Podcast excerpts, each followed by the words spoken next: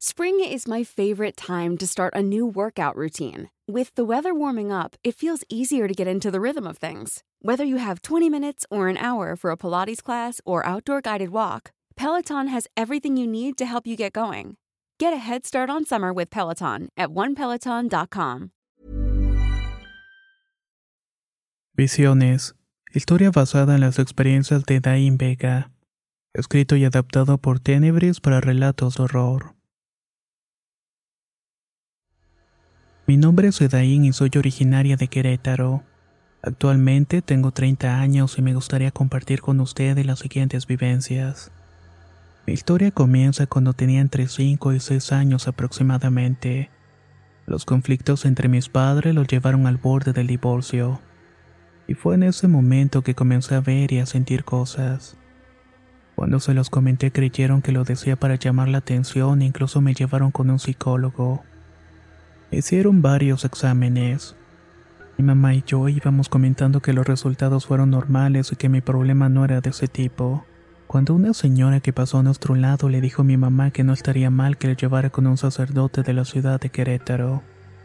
Este era muy conocido por tener la habilidad de hablar con los muertos y con otros espíritus. Él fue el que terminó convenciendo a mis padres de que yo había nacido con un don para percibir energías familia estaba habituada a este tipo de situaciones. Me refiero a que mis hermanos mayores, quienes al principio no me creían una sola palabra, también terminaron por experimentar un par de eventos paranormales. En la zona donde viví toda mi infancia es un lugar que actualmente colinda con una zona arqueológica. Cuando estaban construyendo un fraccionamiento encontraron herramientas y artículos domésticos de la época prehispánica. En mi familia todos nos convencimos de que los ecos del pasado pueden resonar aún en el día de hoy. Lo más curioso es que en esta zona descubrieron pertenencias a un cementerio prehispánico. La primera historia que quiero contar sucedió cuando tenía 5 años. Lo recuerdo porque mis padres solían llevarnos todos los fines de semana a misa en el santuario de la Virgen del pueblito. Lo usual era ir al mediodía, pero en esa ocasión fuimos a la misa de las 8 de la noche. Casi al final de la mesa volteé a ver a mi mamá, la cual noté algo inquieta. Le dije que se iba a ir al sanitario que fuera. Mi mamá, de carácter fuerte y con un tono seco, me dijo que no. Al final yo fui quien terminó queriendo ir al baño y le pedí que me llevara. Aunque eso sí, le tuve que insistir bastante. Tuvimos que atravesar el área de confesionarios y fue en ese tramo que vi una multitud de personas esperando confesarse. No se me hizo raro hasta que de regreso me di cuenta de que todos eran frailes cubiertos de la cabeza a los pies. No les pude ver el rostro, pero sí me di cuenta que los pies estaban atados con cadenas. Al ver esto, sentí una terrible presión en el pecho y comencé a sudar frío. Caminé lo más rápido que pude para reintegrarme a la misa. Una vez fuera de la iglesia, mi mamá me preguntó por qué caminé tan rápido y por qué estaba tan nerviosa. Le di santo y seña del aspecto de los frailes el miedo que sentía al verlos. Ella volteó sorprendida y con un gesto de extrañeza me preguntó, Hija, ¿pero de qué frailes estás hablando? A los que estaban ahí en el confesionario le respondí. Mi mamá me aseguró de que no había nadie en los confesionarios y yo insistí que era cierto. Mi madre volvió a sacar la idea de que yo únicamente quería llamar la atención aun cuando nunca fui una niña que inventara cosas o hiciera berrinches. Esta experiencia despertó en mí mucho rechazo hacia las iglesias, pero como era costumbre cada fin de semana seguíamos asistiendo a misa. El ir en contra de mi voluntad fue el primer detonante que despertó en mí la rebeldía de manifestar mi inconformidad siempre que pude. Ahora que soy grande les digo sin tapujos que no volvería a pisar una iglesia ni aunque me pagaran. Esta otra anécdota me la contó una tía abuela llamada Clara. El acontecimiento fue de dominio público, así que seguramente alguno de los oyentes lo reconocerá. La tía Clara y su esposo, al que todos conocían como Tano, tuvieron un matrimonio muy difícil. Fue en los tiempos donde el machismo era visto como algo normal y a los hombres borrachos llegaban y golpeaban a la esposa. Tano era muy machista y alcohólico. A veces no llegaba a dormir y no aportaba ni un solo quinto a la economía de la casa.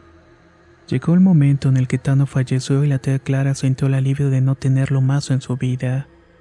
Sin embargo, fue a raíz de esto que comenzó a vivir sucesos paranormales. En su rutina diaria todos llegaban a eso de las 8 de la noche.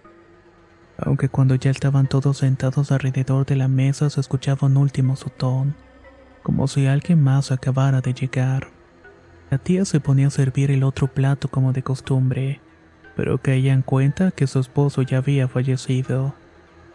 Una noche cuando todos se preparaban para dormir, ella se acostó en su cama como siempre. De pronto sintió que algo o alguien se acostaba al lado de ella. Esto pasó durante varios meses y la situación se volvió insoportable. La tía Clara estaba consciente de que Tano no se había ido del mundo de los vivos y que tampoco estaba descansando en paz. Entre los vecinos de la colonia ya se rumoraba que habían visto aquí y allá al tío. Todos supieron de su fallecimiento, pero lo saludaban en la calle porque se veía como un ser vivo. Una tarde mi tía fue a visitar a una vecina suya. Después de hacer oración estaban platicando de cualquier cosa cuando llegó el hijo de la señora del trabajo. Saludó y le preguntó a mi tía Clara cómo seguía Tano. Ella sorprendida le contestó que donde se encontraba estaba mejor. El muchacho insistió en que se estaba bien y mi tía le contestó, yo creo que sí.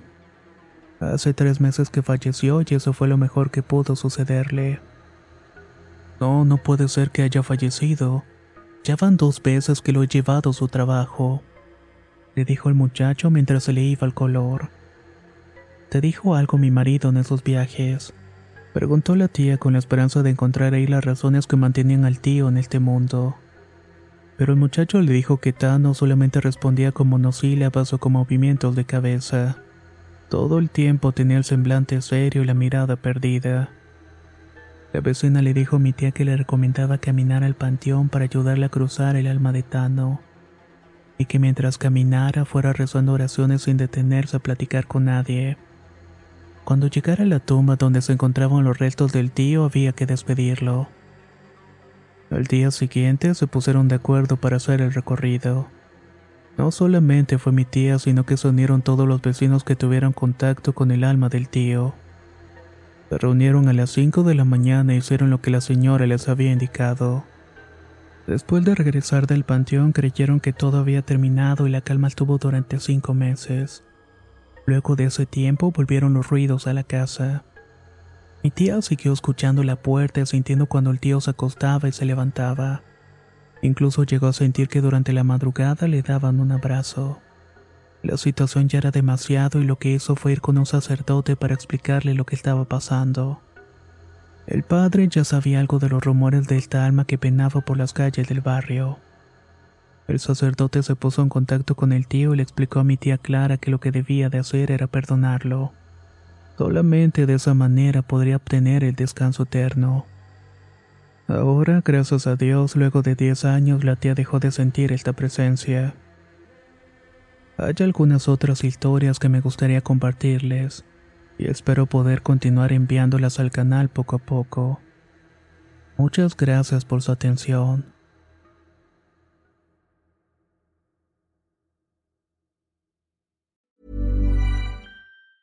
If you thought the only way to get a more defined jawline with natural looking results was through surgery, think again. Juvederm Volux XC is a non surgical injectable gel filler that improves moderate to severe loss of jawline definition and can help you achieve natural looking results with little downtime. Even better, this improved definition lasts up to one year with optimal treatment. No maintenance required. Improve jawline definition for a smooth, sculpted look with Juvederm Volux XC. For important safety information and to find a licensed specialist, visit juvederm.com. That's J U V E D E R M.com. Not for people with severe allergic reactions, allergies to lidocaine, or the proteins used in Juvederm. Common side effects include injection site redness, swelling, pain, tenderness, firmness, lumps, bumps, bruising, discoloration, or itching. There's a risk of unintentional injection into a blood vessel, which can cause vision abnormalities, blindness, stroke, temporary scabs, or scarring. Talk to a licensed specialist to find out if it's right for you.